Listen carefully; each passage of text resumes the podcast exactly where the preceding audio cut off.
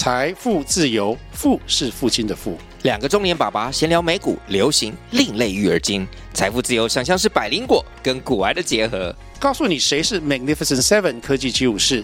你该买瘦瘦比双巨头吗？从马斯克到泰勒斯，从华尔街到好莱坞，我们都追得上。新的一年听新的 Podcast，让我们一起财富自由。富是父亲的富哦。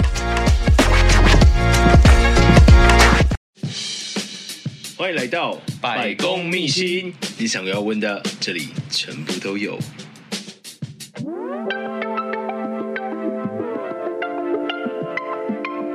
大家好，我是失礼先生。现在跟大家宣布一则重大消息，就是我们百公秘辛的赖社群已经开张喽。如果想要更了解我，或者是想要跟我有更多的互动的，都欢迎在资讯栏下方点击我们的赖社群连结，加入我们的百公秘辛听友哈拉群。好了，接下来就进入正式的节目喽。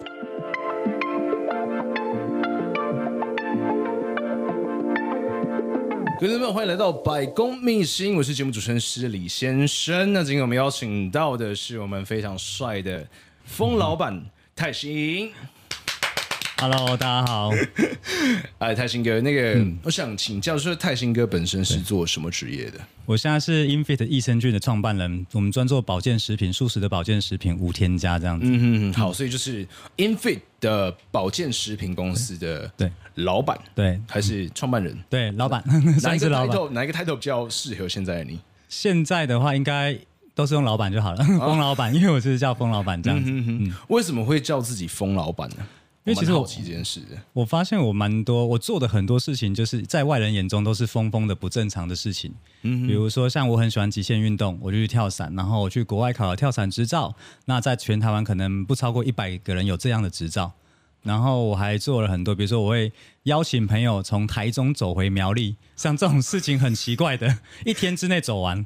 从台中走回苗栗，这个距离大概是多远？大概七十五公里。一天走完七十五公里，那个是比急行军的速度还要再稍微快一点。大概要走十七个小时。OK，一天二十四小时里面，你有十七个小时在走路。对，然后还要包含就是你吃饭。吃饭，对。所以就是做专做一些奇奇怪怪的事情，这样子。真的蛮疯的，真的是蛮疯的。疯老板这件事情，是你对自己有某种期许吗？对。疯老板其实应该说，我觉得后来创业了之后啊，我发现很多老板都是一本正经的想要赚钱，然后做生意。嗯、但我想做一个是跟别人所有人不一样的老板，所以我叫自己疯老板。那其实 Infit 是我创造理想中的公司。我把我以前，因为我们是做工程师出身，然后做一般的公司职员，我从来没当过主管，所以我开创公司之后，我把以前我在公司受过的伤。完全不要让我的底下的下属所体会，所以这就是我完美的一间公司这样子。OK，我好奇的是，那个时候身为一个是工程师吗？对，的小职员，嗯，你有受过哪些就是你觉得非常不合理，或者是让你觉得很受伤的地方？其实我觉得做职员来说啦，我们是呃，就是一家公司的小小的螺丝钉。嗯，那其实。在大公司里面，主管永远就是高阶主管，永远不晓得螺丝钉在做什么。然后，那中阶主管就专门欺负小螺丝钉。对。就是可能很容易就是被冲康啊，或是有八卦啊，不断在背后攻击你啊。如果你又做了一些可能不是这个行业的人要做的事情，他就专门弄你这样子。嗯，对，这就是我不喜欢去。不是这个行业要做的事情是指啊，比如说我们在一个很封闭式的环境，比较传统的那种思维里面，嗯、那可能我想要拍个影片，或是我想要做某些事情，那我想要跳几个步骤去更快的完成我的工作，在主管眼中都是你为什么要这样做？邪门歪道。对，你搞这干什么？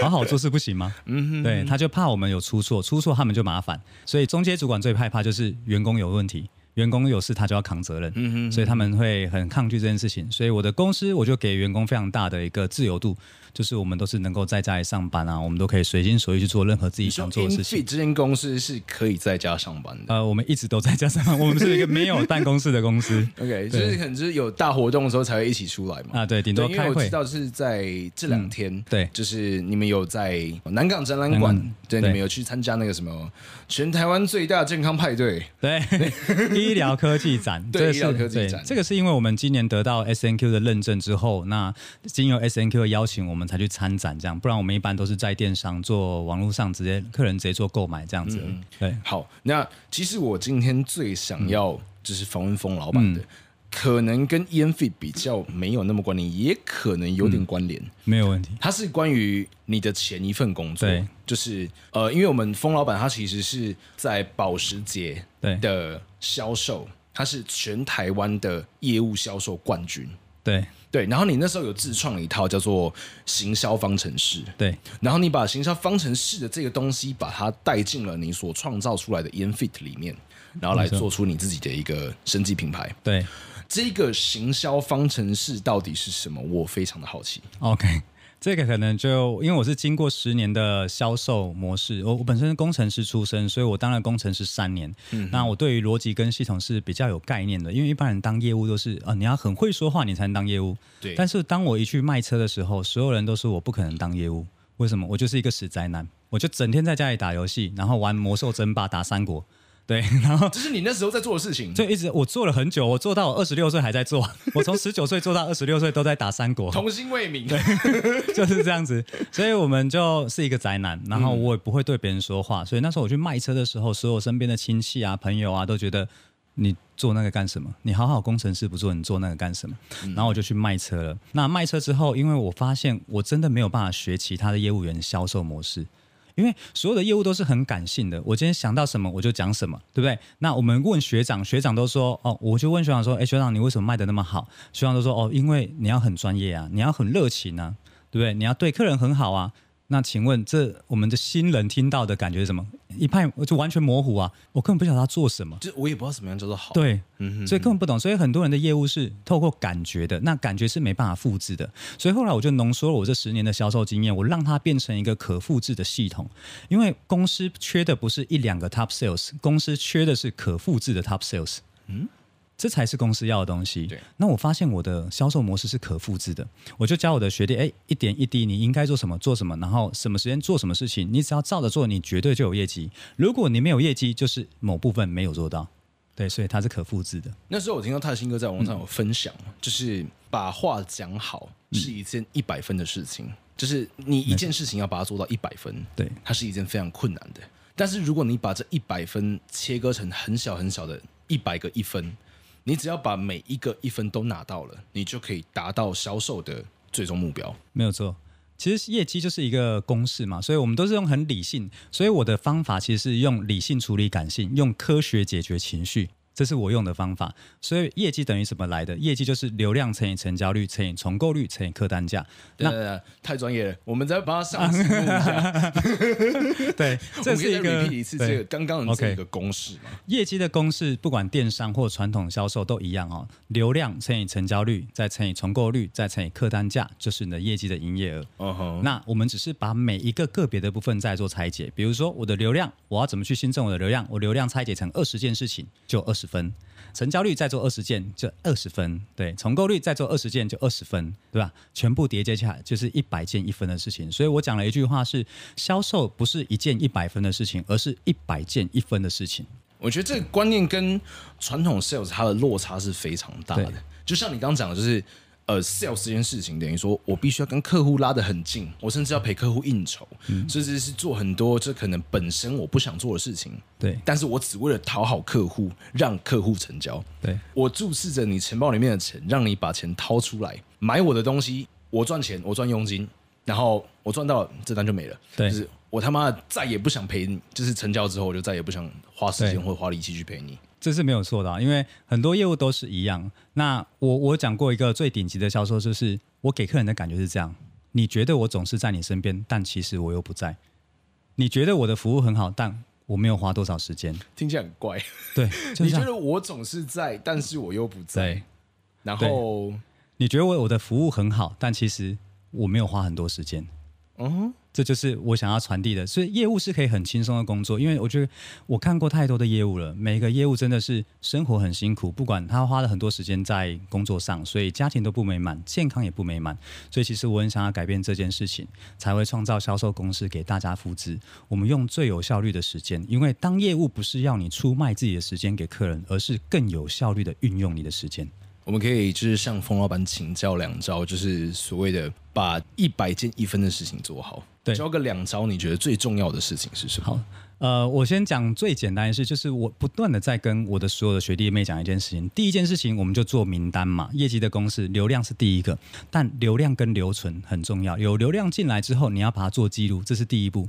但是我发现非常多的业务是，今天我接的这个客人，当下我觉得他好像没有要买，我就放他走了，我连他的姓名、电话我都不留。这是百分之八九十的业务都会犯最大的一个错误，而且是越老的越容易。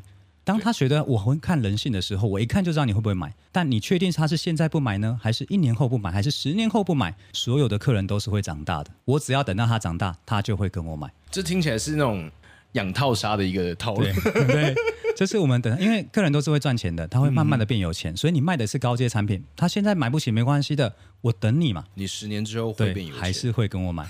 对，这是我的方法。所以第一个是所有的名单绝对要做记录。那我也说过说，说我的客人只要是从二零一三年，我在二零一三年十月一号进保时捷的，我的客人接的第一个来电客是二零一三年的十月二十八号，那天我开始值班，我从那个时候接的每一个客人的姓名电话都留到我离职的那个时候。这就是很多业务做不到的事情。从入职到离职，对，为什么我时间记得那么清楚？因为我的客人名字前面就是日期，这是非常非常重要的事情。这是第一招。再给各位第二招，第二招就是只要我接过的来电客，我每个月一定会传简讯给他。传简讯的目的是刷存在感，因为这就是我刚才讲最顶级的销售是，你觉得我总是在你身边，但是我又不在。请问每个月发一次简讯需要花多少时间？二十分钟到三十分钟，但我每个月花发一千八百封的简讯，所以每个客人每个月都会看到我，看到我的名字保时捷李泰兴，保时捷李泰兴，他记不起来都不行，他永远看到我，但我花时间吗？我一点都不花，但我只好奇一件事情，嗯、每个月传简讯，就是每个月你都会收到一个人的简讯，这样听起来蛮像骚扰的。哎，没错，曾经我传过简讯，客人说你不要再传给我了。怎么做？简单，就把它删掉就好了，不要再传给他了。备注，对，我就把他拉到一个对，拉到一个群组里面是不传的。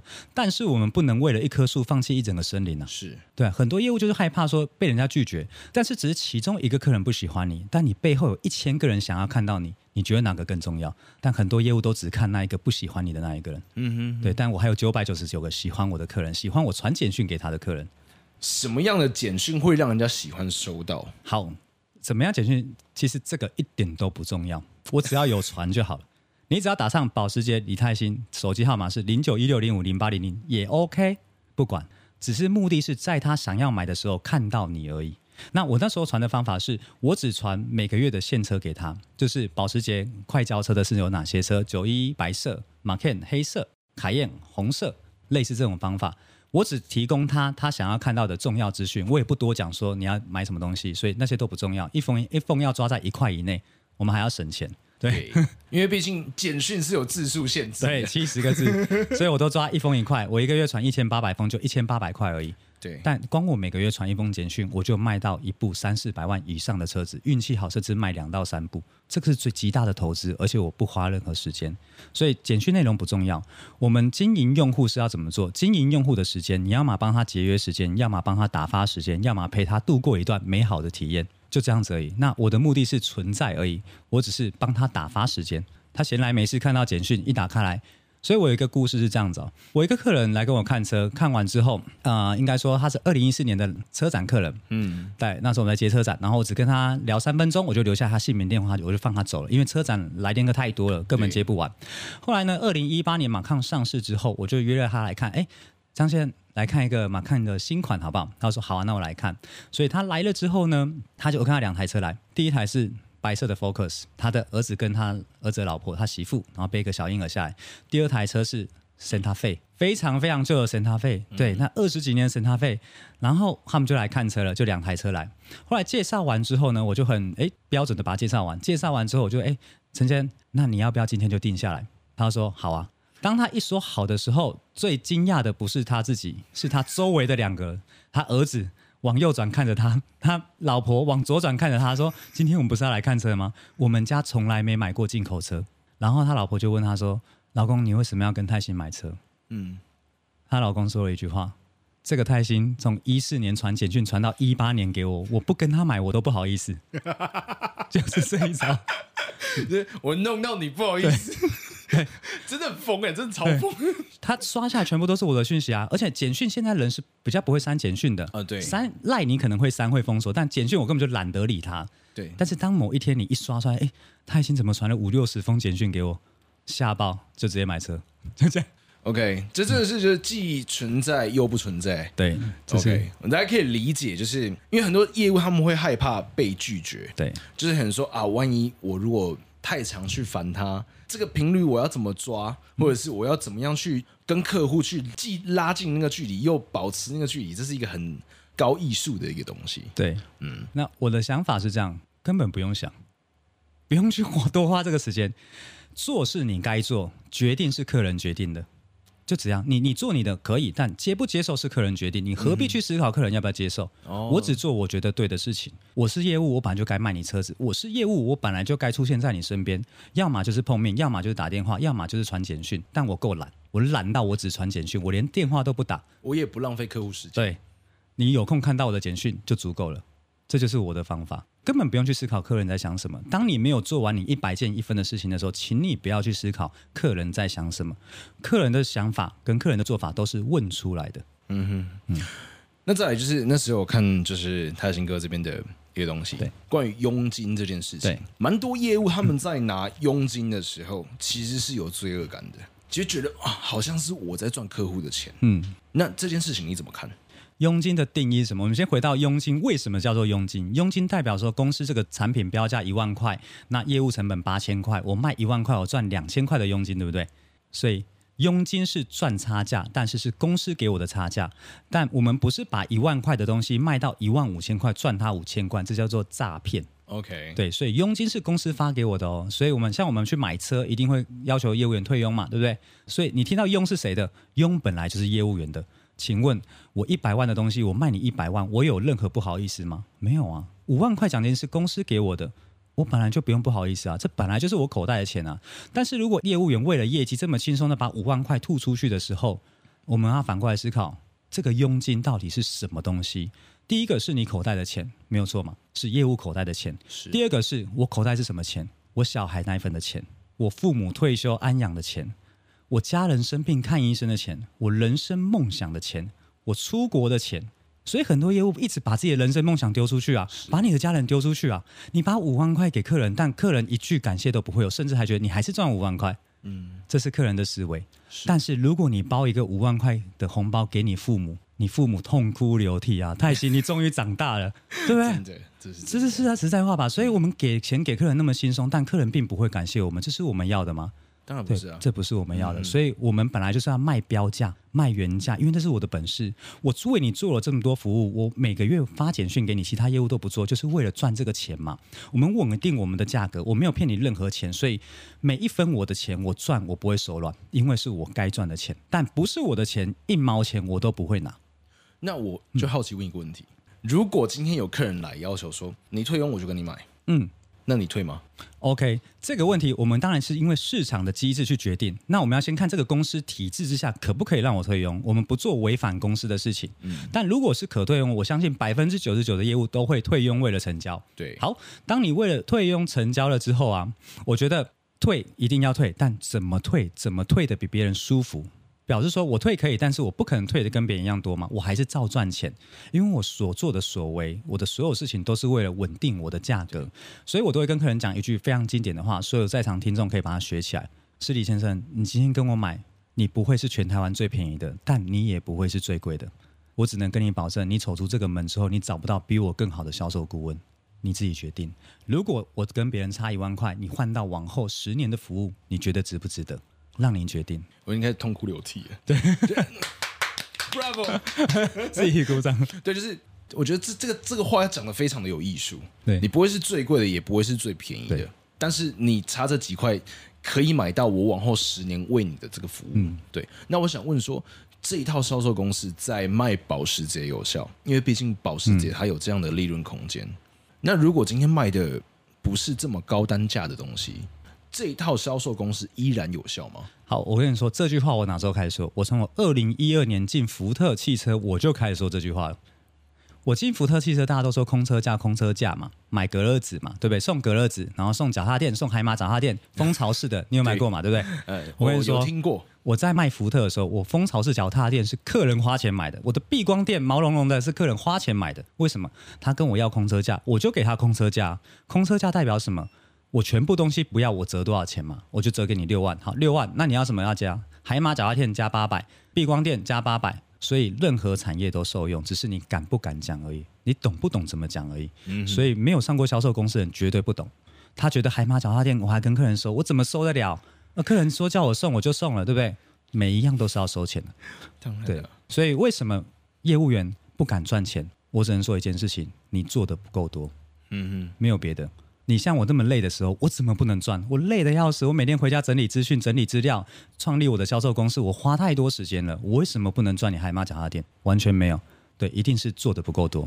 好，那看来我们今天也花了蛮大的篇幅在关于所谓的销售公司，跟泰兴哥他在王牌销售员的这一个身份背景的介绍。对，那接下来我们要进入就是今天在风老板他所创立的这个品牌。嗯、你在自己的那个简介上有说到，EMFit 是你利用销售公式创立的这个品牌。那请问这个销售公司怎么放到？这个保健食品的销售上的。好，那我们很多时候在我们当业务的时候，比如说我在卖车嘛，我就以卖车来举例。很多卖车的同事跟学长，只要你做了可能八年时间，基本上不敢离职，因为他觉得我只会卖车。对，但我所作所为，我的所学全部都是卖车学到的，所以我跟其他同事一模一样啊。但为什么我可以用这件事情来开公司？是因为我的销售公司里面，我把每一个部门切割得很清楚。我自己是业务没错，但我把我自己当老板，不管包含我的协力厂商，什么时间隔热纸该做什么事情，什么时间行车记录器厂商该做什么事情，铝圈厂商、镀膜厂商他们要做什么事情，都是大家合作把客人车交出去，完美嘛？那保健品公司也是一样啊。今天我要做个保健食品，我需要谁？所以第一个就要找营养师嘛，由营养师来做研发嘛。嗯，因为我发现市面上很多保健食品公司甚至没有营养师。第二个我要找谁？我要做网站，那我找美编嘛，我找设计嘛。来做网站。第三个，我要做售后服务，找谁？就找客服嘛。对，再来，我要卖东西，要卖给谁？找业务嘛。那业务一开始当然是我自己。所以其实我只是把部门拆开。但我们以前销售公司里面，当一个汽车业务，你本来就要做到销售、做客服、做帮客人预约回厂，全部事情是自己做。但是我们只是把每一件事情拆分之后，进到保健品公司而已。所以当你学完销售公司，你要开任何公司都可以。都适用。对，其实我教的是销售，其实是人生；我学的是流程，但其实是赚钱。那我好奇的就是，嗯，这个保健品牌公司啊，它利用了销售的概念，对你的这个品牌产生什么样的影响？你说用销售公式嘛？对，对吧？嗯、我觉得销售公司是让我们在做一个新事业的时候、创业的时候是更能够理智、更有流程的。然后从东西是什么、为什么我而怎么做这件事情，每一个都是有步骤的。所以我觉得，在我的销售公司来说，我觉得我们不做骗人的事情。你可以把话说得漂亮，可以，你可以运用说话的技巧、意义处理的公式，把话说得漂亮。但我只跟我员工讲电话，你绝对不能骗人。包含我们自己做的产品也一样。所以我们所有东西，从研发、设计、客服、销售，全部。都是照着流程来走，所以我觉得品质控管是没有问题的，售后服务是没有问题的，销售上就不会有任何害怕。贵就是贵，怎么了？就是贵。对，因为我用的东西是好的，我用的是天然的，应得的。对。所以本来就贵啊！我要养员工啊，对不对？然后我要做这么好的品质啊，我要参加 SNQ 的比赛啊，我做这么多检验啊，所以我觉得运用销售公司反而让我在开工这件事情是非常的踏实。嗯、我愿意讲任何的真话，销售公司就是教你讲真话，我不讲话术来欺骗别人，有就是有，没有就是没有。我把选择权还给消费者，做全台湾最透明的保健食品公司，由你来选择你要不要吃。我觉得全台湾最透明这个保证。敢挂出来真的是需要非常大的勇气。对，就是你只要输入我的名字李泰兴，你找到我家的姓名、电话、地址，我出没在哪里？每个礼拜三在文心森林公园，你都找得到我。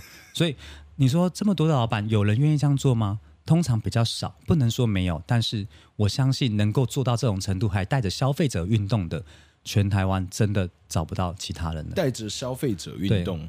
我每个礼拜三，我都会在台中文心森林公园带我所有的消费者一起跑步，做到现在已经八十七次了，已经将近快两年的时间，扣掉我脚断掉的那时间。每个礼拜，每个礼拜三，下雨没有，寒流来十一度，而且只有我一个人，我也跑完，因为就算没有人来参加，我还是存在，为的就是给消费者一个安心的感觉。今天你吃我家产品有问题，你每个礼拜三晚上七点到文心森林公园就可以找到我。找得到我。对，所以最透明嘛，合理啊，不会有那个消费争议的问题啊。对，你就只要你就可以只要找我啊，你就找老板。而且我的所有的工厂，我都可以去工厂做拍摄检验，然后他们也会帮我拍照做记录。所以我给客人，我敢这么说，就是因为我的确有做到啊，姓名、电话、地址我都敢给你了，我有什么好害怕？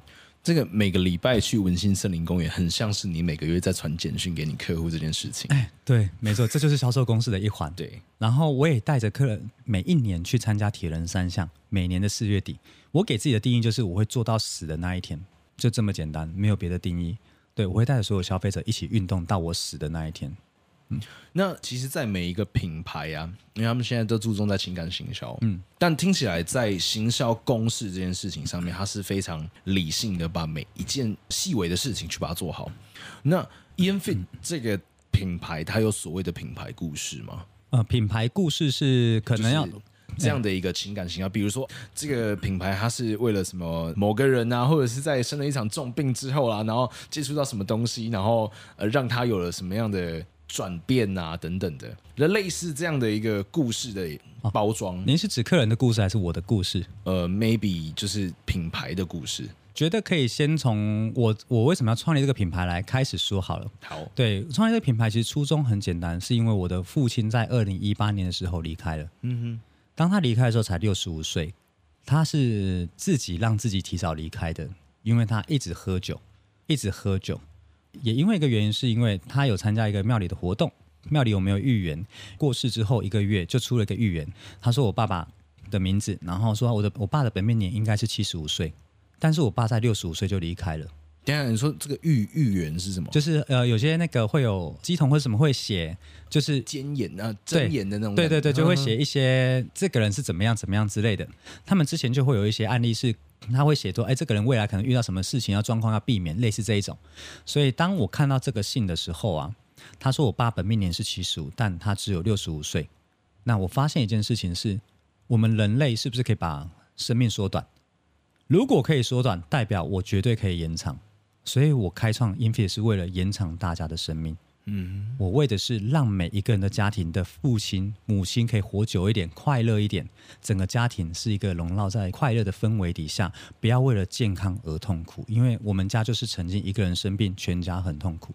我不想要再让别人感受到这件事情，这是我创立的初衷。所以为什么我们还要带客人做运动？我希望你快乐，希望你真正健康啊！吃保健品不会健康这件事情，没有一个人会告诉你，没有保健品公司老板会告诉你，但我会讲。你吃保健品真的不会让你健康，而是你要透过运动、健检再补充你的保健品，你才会真正获得健康。所以这个也是别人不说的实话，啊所以我疯嘛。人家我做保健食品，我叫你不要买我的东西，对，我说不合理，对。就正常来讲，大家买保健食品。我当然标榜我吃了会健康，对。但是其实保健食品这个东西啊，它是一个额外摄取的东西。毕竟如果在摄取过量，或者是它不是你需要的东西的时候，仍然会对身体造成一定程度的负担。对。所以它只有透过像你泰兴哥刚讲的，就是从你买保健食品吃，或者是从你健检开始。然后再发现你自己需要什么东西，针对你需要的东西再来补充你的营养素，这样它才会是一个完整的一个循环。对，没有错，这样才是一个完整循环，而且它是最有效率的健康。我都只教最有效率的事情，而且最省钱的健康，这才是我们大家要的事情。所以是因为这个原因，我创立了 Infit 这个品牌。嗯，那透过这个品牌的理念故事，就是我创办的故事。因为我父亲离开，但是我们也有消费者，是因为他吃我们保健品三年了。他跟我讲一句话，我非常的感动，因为我很常带着大家一起来运动。然后在某一次的大活动之后，因为我基本上每个月或是隔两三个月都会带大家去溯溪、去攀岩、去做一些有趣的运动活动。那我们有个 VIP 在一个运动活动过后就跟我讲说，他就传一个简讯给我，他就说：“哎，感谢泰兴，因为你创办了 Infit，改变了我的生活跟我家人的健康。”当我听到这句话的时候，真的是眼泪流了下来，我就觉得太感动了。我可以好奇，就是他确切的怎么改变的吗？基本上他是跟着我一起运动到好。他我在刚开始创业的时候，他就跟着我们一起做减脂计划，然后跟着我们一起问营养师，我们营养师帮他做一个营养的咨询，然后提供他东西，然后他每次的活动都很热衷来参加。那我发现他过得越来越开心。他越来越快乐。当他快乐，身体好是必然的，因为一个人的不快乐绝对会让身体不好。所以他也带他的老公一起来，然后甚至他们全家人都吃我们家的保健食品。嗯哼。但我觉得我真的是确实帮到一个家庭呢，我觉得这是最有成就感的事情。对，然后他会觉得，哎，因为他原本可能是思想比较多的，然后就是让自己比较闷闷不乐的人。对，但我觉得透过我们的存在，我每次看到他，我会觉得很开心，他也觉得很开心。对，所以确实能够改变一个人生活。但是如果我只卖他益生菌，不会，嗯，绝对不会。对，对，就是就是跟你刚刚讲的一百件一分的事情，可能保健食品只是其中一分，没错。但是你带给就是所有你的不管是消费者啦，或者是买你产品的这些人，你带给他们的不只是好的保健品，对，而是你还带给他们了不一样的一个生活的形态，不一样面对生命的另外一种态度。没错，我想要带给他们体验人生，因为我觉得我的人生过得很快乐，因为我曾经在谷底痛苦过。当你在谷底之后，你的每一步都是进步。嗯，所以当我们能够在谷底站起来的时候，我们一定要多给别人力量，多给别人爱和力量。好，这是我想。刚刚你讲到了，你说你曾经在谷底过，嗯、那一个谷底是什么？讲起来也是。嗯，蛮难过的，是这谷底，不会不会，这个没事，OK 的，OK 的，就是以前我是一个非常不快乐的人，超级不快乐。其实你说，嗯，想要失去生命这件事情或自杀这件事情，其实在我脑海里重复了太多次了。只是因为有家庭的羁绊、父母的羁绊，我们没办法去做这件事情。那那个谷底就是你会觉得你就是一个废物啊，你就是一个一滩烂泥啊。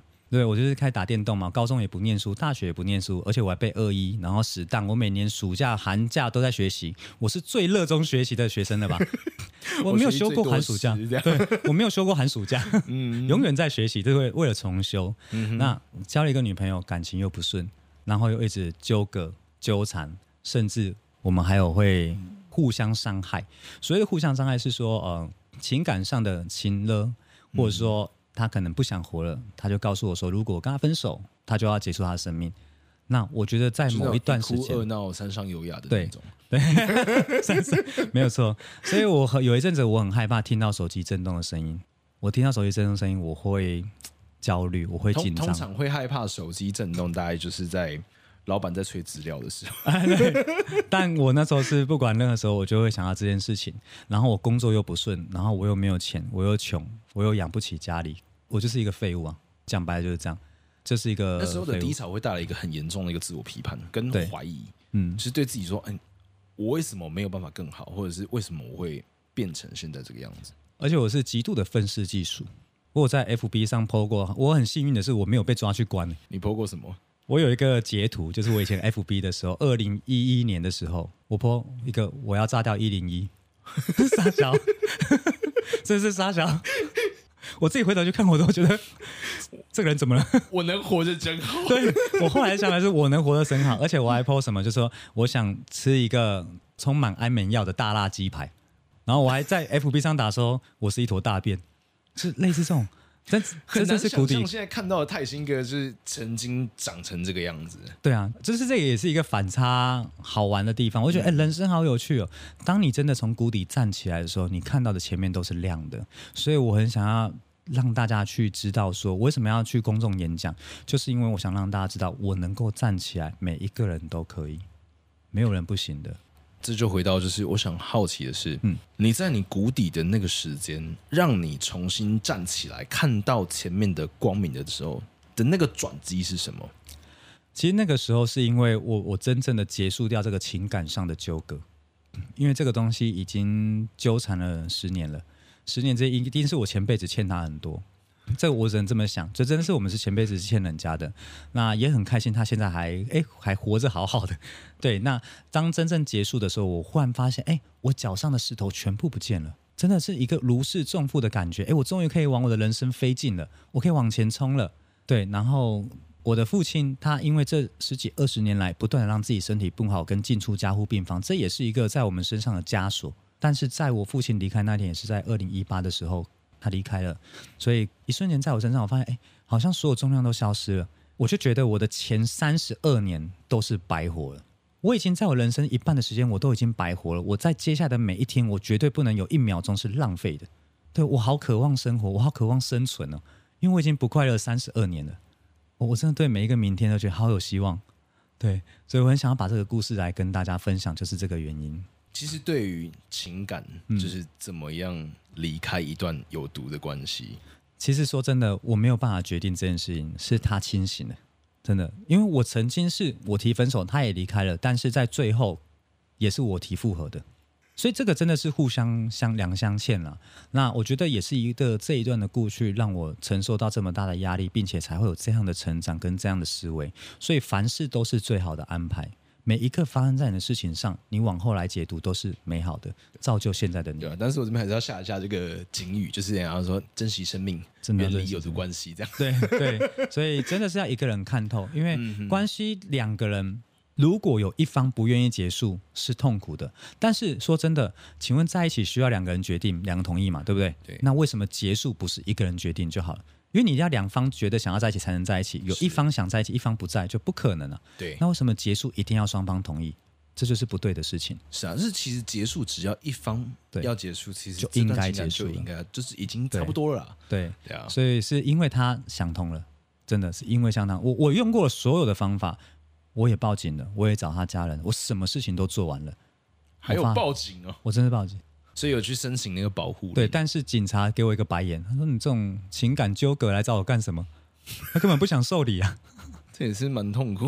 对，这就是一个过去啊，我觉得这是一段过去，就是我觉得那段过去我已经尽量不去回想，因为我觉得在那一段每一天真的过得太大的压力跟不快乐，你每天把自己封闭起来，所以我根本没有在进步，没有在成长。对，我只是活着，呼吸的活着，但我没有在生活，我只是生存而已。就是有一句话叫“那些杀不死我的，都使我更坚强”。对，对你因为见过了这个低谷的黑暗，或者是非常低落的这样的一个状态的时候，你开始发现说，在三十二岁以前白活，但是我要开始珍惜我生命的未来的每一分每一秒。没错，对，所以你也才发展出说，我要带着所有 e n Fit。这个品牌跟它的用户，我们要一起运动到我死掉的那一天。对，我们可以一起突破极限。比如说，我的脚去年断掉，我我为什么断掉之后半年之后我就去铁人三项？对，这这个这个我跟就是各位听众朋友就是讲一下，就是泰兴的脚在去年十一月份的时候，十月底十月二十八号的时候断掉，嗯、然后他在今年的四月份参加铁人三项，对，完成了标准铁人五一五。超强的，就是哎，断脚那种胸筋挡骨霸刚，对，伤筋动骨一百天呢，没错，一百天的时间是三个月的时间，是真的就是三个月，然后你就让自己可以去参加铁人三项，嗯，对，丢掉这种，对，我也吓到。我想，我现在人人的极限真的是你想象的。当你相信你可以，他就可以。嗯哼哼，对，这是一件非常可怕。我也没想过我可以，我只是想说我要做给大家看，因为我知道很多人因为自己受伤之后，脚断掉之后就害怕运动，不敢运动，反而让自己的肌肉越来越萎缩。是，所以那时候我痛，我就硬弄它，我就一直弄它，一直弄它。但最后，哎，我发现真的是可以完成铁人三项，而且我是断两根，干干净净的断掉。哪两根？呃，右脚的胫骨跟腓骨。我们给我们的观众来展示一下。这个 右脚的胫骨跟腓骨，因为我上个礼拜才开刀拿回来，这样子。嗯哼哼。对对，所以我就证明给大家说，其实我们可以做到这些事情。我也希望可以给每一个听众、每一个我们消费者的力量，这是我最希望给的东西。所以其实我都是先做了，我才告诉大家，哎，这件事可行哦。我不是只做、只说而不做的。对。呃，但当然还是有一些要提醒我们的人，就是。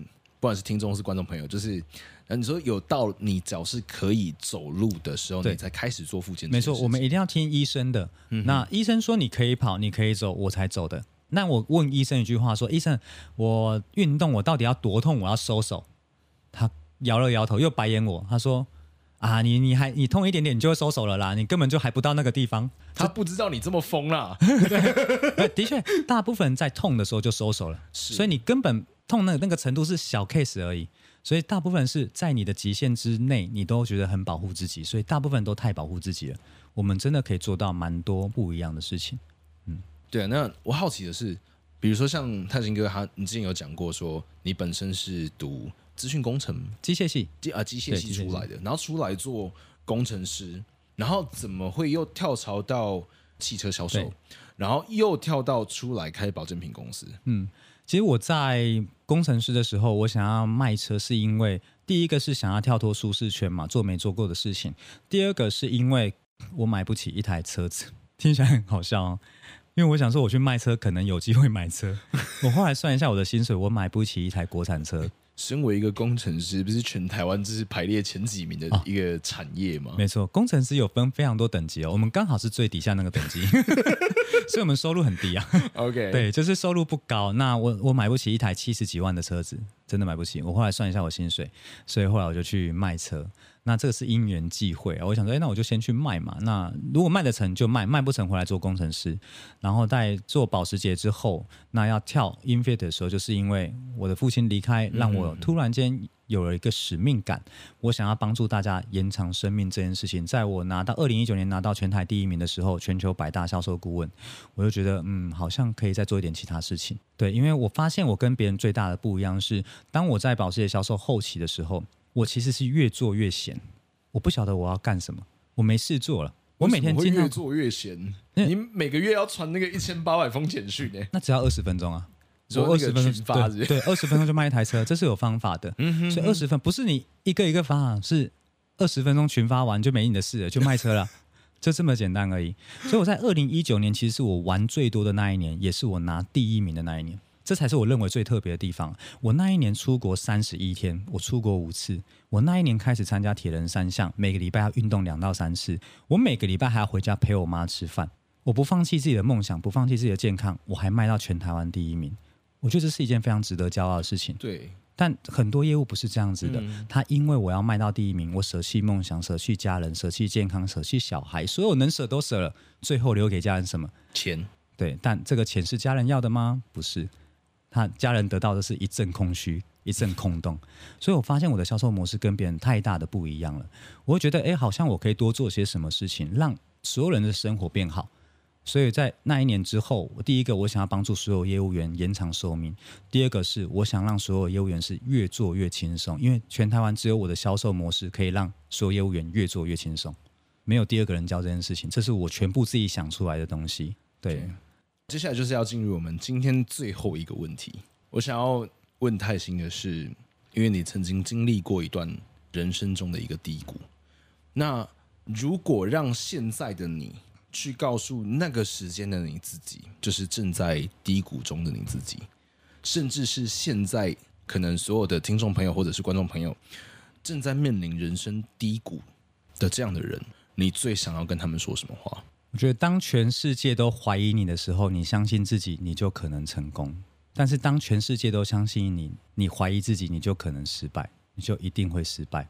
所以，我想让大家知道的是，坚持到底就是胜利啊！不管你现在过得再痛苦、再难过，你总是要相信明天是会更好的，然后坚持做你认为正确的事情，难而正确的事情，运用时间的复利做对的东西，你就会越来越好。